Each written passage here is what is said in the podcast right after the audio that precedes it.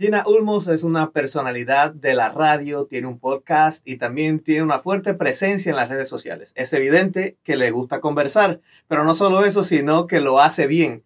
Le preguntamos cuáles son sus secretos para mantener viva la conversación. Mi nombre es Irán Enríquez.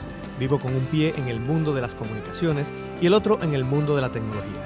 Terminé por conectar mis pasiones en esos terrenos que cada vez se hacen más complejos y a ratos parecieran irreconciliables me di cuenta de que esto para mucha gente es un reto, pero como individuos interconectados tenemos una nueva fuerza. Estos son nuestros desafíos y responsabilidades. Este es el quinto poder.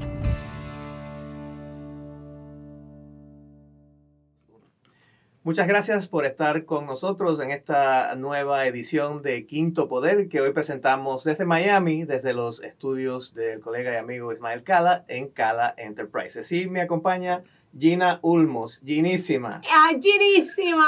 ¡Ay, me estás llamando por mi nombre de Facebook!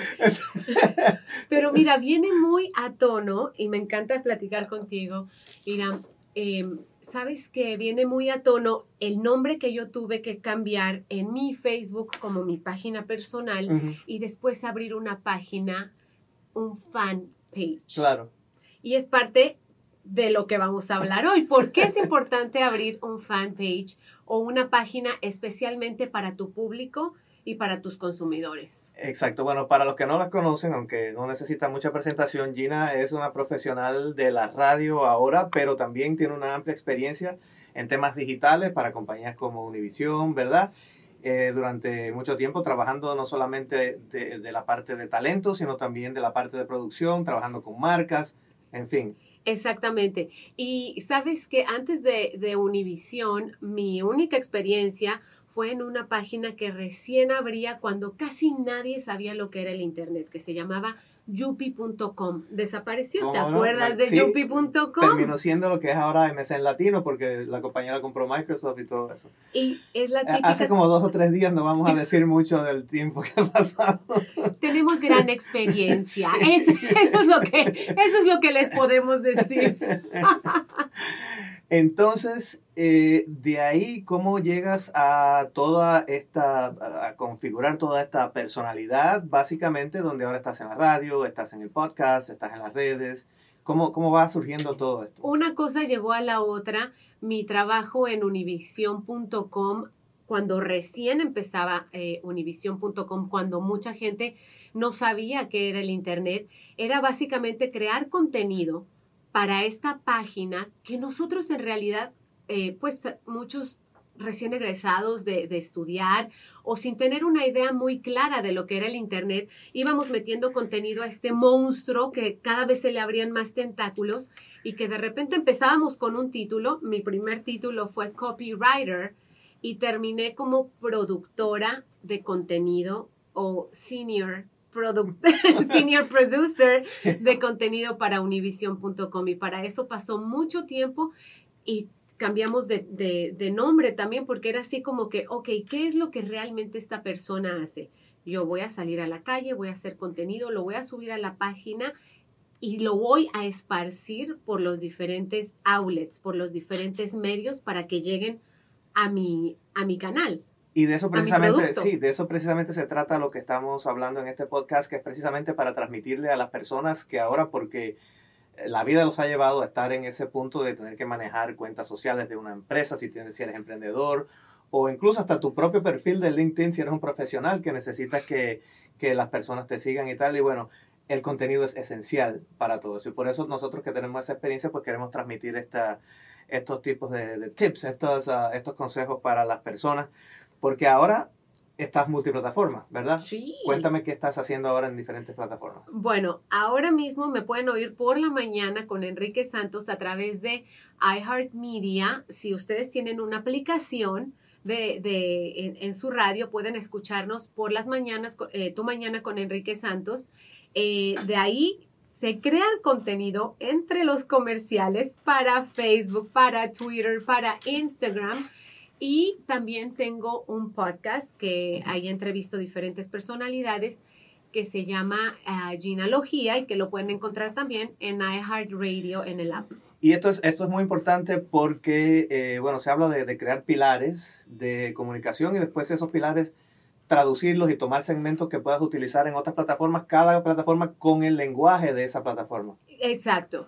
Entonces ya veo que, bueno, que me dices que eh, lo crean entre los, eh, en los espacios comerciales. Muchas veces entre los comerciales y si no, en lo que va saliendo al aire. Un perfecto ejemplo de lo que pasó hoy, por ejemplo trajimos un mariachi al show, empezamos a cantar, salió de ahí un reggaetón, lo subimos a la página y eso se esparce. Pero claro, no todo el mundo trabaja en los medios de comunicación, claro. que es realmente nuestro pan de cada día. Pero lo que yo digo, tú vendes camisas, usted vende eh, galletas eh, o quiere hacer cakes, no sé, es siempre estar al pendiente de cómo se comunican eh, otros tipos de negocios en, el, eh, en, su ámbito y ver cómo puedes repartir también tu contenido de una... El humor gana, el humor es rey. ¿Y qué haces para mantenerlo interesante? Porque me imagino que eh, gran parte de lo que tienes que hacer, sobre todo, por ejemplo, si estás hablando, bueno, eh, de un negocio ya como una fábrica de, galletas o de, camisas o algo así, pues, ¿cómo buscar qué es interesante para esa audiencia a la que te estás uh, refiriendo? Exacto, siempre saber cuál es nuestro target. ¿no? Eh, para mí siempre, como te dije, el humor siempre va a ser más viral. Y la palabra viral es como la gripa y que yo te pego a ti, tú se la pegas a tu amigo o alguien que recomienda algo. Déjate paso este chiste porque está buenísimo. Y a lo mejor lo que estás repartiendo es una nueva, eh, sí, no, no sé, un nuevo marca de comida, nueva marca de zapatos, ¿sabes? Para mí esa, esa es una fórmula que, que, que, siempre funciona. Y a la gente también le gusta ver las interioridades eh, de lo que está pasando, digamos, detrás de bambalinas. Oh, no, y no necesariamente yes. tiene que ser en un estudio de televisión, puede ser en la cocina de un restaurante, ¿verdad? Exacto, sí. A mí, en, en, lo personal, siempre me ha gustado mostrar lo que hay detrás de cámaras y así fue como sin querer me hice paparazzi. Oh. y te voy a comentar que una vez eh, estoy en el lobby de un hotel y me encuentro a Enrique Iglesias. Enrique Iglesias no sabía que lo que yo traía en la, en la mano era en realidad una cámara de video. Y te estoy hablando de hace quizá 12, 13 años. Y yo le estoy poniendo la cámara y él me dice, toma la foto. Le digo, no, es que es video, háblame. La cámara era, era tan chiquita que él mismo se sorprendió. Entonces, eh, esa, sabes, es agarrar, agarrar a la gente infragante y también como que siempre causa mucho, pues mucha intriga, ¿no? De lo que pasa cuando no están sobre el escenario. Y sobre todo que también estás aprovechando momentos que a veces uno está yendo por la vida, su vida normal, y, y, y hay momentos que, que, pudiera aprovechar que pudieran ser de interés para las personas que tienen el mismo interés que tienes. Y hay que darse cuenta en esos momentos de cómo sacar una foto o tomar un video y tal y ver cómo salgo después, ¿verdad? Exactamente. Ahora, yo siempre he dicho, si el contenido es bueno, se va a repartir. Eh, muchas veces yo veo a, muchos influencers que ya invierten mucho dinero en, en tener un video perfecto, cuando sin embargo tenemos una plataforma que en paz descanse, que se llamaba Vine, que eran videos súper pero nada que ver, no se gastaban, era, era, una idea, era un tropezón y se hacían totalmente virales. O sea, muchas veces la calidad eh, no tiene que ser tan buena como, eh, como el contenido per se, ¿no? De y, lo que estamos repartiendo. Y que cuán importante es, yo entiendo que mucho, pero quiero tu opinión, el tema de la autenticidad. Oh, total, totalmente, porque realmente le estás hablando a un público de corazón y, y es tu manera de decir yo creo en mi producto. Y de la forma en que tú tienes que creer en tu producto, se lo tienes que entregar al mundo. Y ya entregarlo al mundo es hablar de que lo pones en tus redes sociales y tú no sabes quién va a hacer clic en ese video y dice, esto se va, se va a ir viral. Y es algo como que se transmite, ¿verdad? Cuando, cuando algo que tú estás haciendo lo estás haciendo de manera sincera. Sí. Es algo que Auténtico. se ve que no es extremadamente producido, ah, que, que, puede llegar a ser fake, ¿verdad? Una cosa falsa, ¿no? Oye, porque hay muchas veces, y vuelvo con, con todos estos influencers, que se ganan millones y millones ya eh, nada más con subir un video en, en, en, YouTube, pero sin embargo, cuando les dicen, ok, véndeme este maquillaje, no se los compran porque a lo mejor no es en lo que ellos creen. Y la gente lo percibe. Exacto. La gente percibe cuando tú estás vendiendo y crees en tu producto. Exacto. Y ah, en, esa, en ese contacto que tienes con la gente, me imagino que el, feedback, el, la, retroalimentación que recibes es muy importante para ti porque recibes de, muchas maneras, ¿no? De muchas maneras y por lo regular eh, hay, plataformas que yo me, doy cuenta que cuando uno como figura pública, por decir de alguna manera, son tus fans los que siempre te están diciendo, ay, qué lindo, ay, qué bello, pero cuando ese mismo contenido lo ponen fuera de tu plataforma, ahí ya vas a recibir las críticas y las críticas son buenas, no, o sea, no hay que realmente eh, tirarse al piso, oh my God, me están criticando, no les gustó. Las críticas al final es algo bueno, siempre de esas críticas, fíjense que hay, va a haber algo de cierto.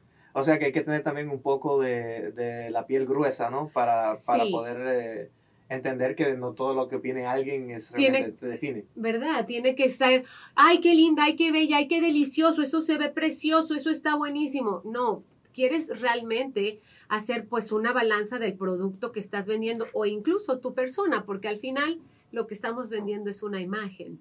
Claro. Y entonces, bueno, eh, ahora estás en el, en el mundo de los podcasts también. Sí. Oye, hay podcasts así, mira. Sí, sí, sí, sí. Hay, hay muchos porque creo que es, es una manera eh, mucho más fácil también de llegarle directamente a la gente. Sí. Eh, incluso tú que tienes tu programa de radio, creo que en el podcast te estás un poco más, de una manera más íntima, comunicándote con tu, con claro, audiencia. Claro, porque en el programa de radio tú tienes que cumplir con unos... Es, un, horario, ¿verdad? Viene la canción, te toca comentar, es tu momento para hablar. Somos un grupo de personas, somos seis personas en el micrófono. Entonces, eh, encontrar ese balance para dar tu punto de vista. Sin embargo, cuando tienes un podcast, pues eres tú. Y a mí me encanta conversar con la gente. No sé si ya te diste. Pero primero que dije. si ya te diste Pero primero que dije. Pero sí, es de verdad que, que me, me, nutre mucho volver a mis, a mis andadas, a mis tiempos de, de reportera también. Claro, porque la experiencia que has tenido en estos medios tradicionales te ha servido para tener una actitud editorial, para tener una, una manera mucho más uh, uh, más, digamos, más de oficio de comunicarte con la gente. Y para saber, esto puede servir, no, esto puede, no, no, quizá esto no. Este título va, no, esto, esto, mejor le pongo esta palabra. Y es la verdad, muchas veces la manera en que tú titulas tus cosas, tu mismo podcast, eh, la foto que usas es primordial porque somos muy visuales y no nos gusta leer. Entonces, ese párrafo que va a ser el gancho, el, el, el gancho, sí, para, para atraer y que la gente haga clic, es sumamente importante. Esto es algo que siempre yo digo a la gente, sobre todo a los que no tienen experiencia, que eh, pueden, bueno, hay cursos que se pueden tomar, hay plataformas que, que, te dan ayuda que tú puedes entender, pero siempre es también observar qué es lo que están haciendo otra gente que uno respeta y que le gusta el trabajo que están haciendo. Y montate en la ola, jump in the wave, o sea, si hay algo que está súper de moda, eh, hazte, súbete al reto, ponte eh, en, el reto viral de no sé qué cosa.